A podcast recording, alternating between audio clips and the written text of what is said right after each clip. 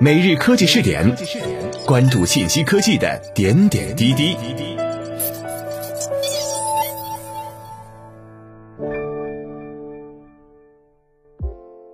各位蜻蜓 FM 的听众朋友们，大家好，欢迎收听每日科技试点，我是主播李浩南。今天我们来一起关注一下 SpaceX 发布载人龙飞船内部照片，拟五月首次运送宇航员。据外媒报道，当地时间周五，美国太空探索技术公司 SpaceX 发布了其载人龙飞船的首批内部照片。该公司与美国宇航局计划在两个月内利用这款飞船进行首次载人发射，这也将是美国宇航员近十年来首次乘坐美国制造的航天器从本土升空。SpaceX 计划于五月中下旬发射载人龙飞船，这将是该公司历史上最重要、最具历史意义的一次发射。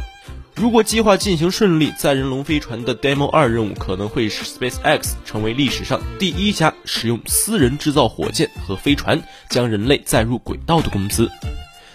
更重要的是，这将是美国自2011年取消 NASA 航天飞机项目以来首次在本土发射宇航员。自那以来，美国始终依赖于俄罗斯联盟号飞船接送其宇航员，总共进行了三十四次任务，而且其很可能以每个逾八千五百万美元的价格购买少量额外的座位。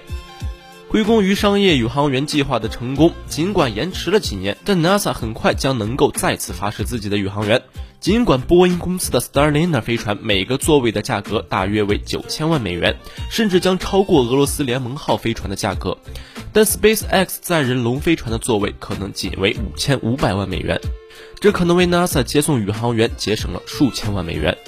现在，SpaceX 发布的照片首次展示了其准备首次载人飞行的飞船的内部场景。不出所料，这些照片显示，真正的飞船与 SpaceX 位于加州霍桑的模拟器在关键部位几乎完全相同。在过去的十八个月里，被分配执行 SpaceX 首次载人飞行任务的 NASA 宇航员几乎从未间断过训练，以学习如何操作飞船。鲍勃·本肯和道格·赫尔利将为载人龙飞船的历史性首飞提供支持，他们为此吸引了无数关注。SpaceX 在2019年3月的 Demo 一轨道发射首次亮相时，提供了载人龙飞船的内部视图，但当时航天器上没有载人，也没有安装显示和控制模块，其内部显示的不够完整。现在，NASA 表示，载人龙飞船正在离肯尼迪航天中心发射场几公里以外的地方进行最后测试和发射前处理。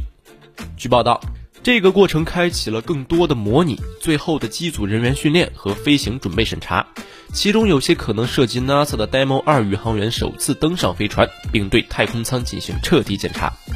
与此同时，在肯尼迪航天中心的 39A 发射场，NASA 贴出了 SpaceX 公司最新猎鹰九号火箭的照片。这枚火箭计划在大约两个月后将美国宇航局的宇航员送入太空，并将在升空几分钟后尝试落在无人回收船 Oscillate 上。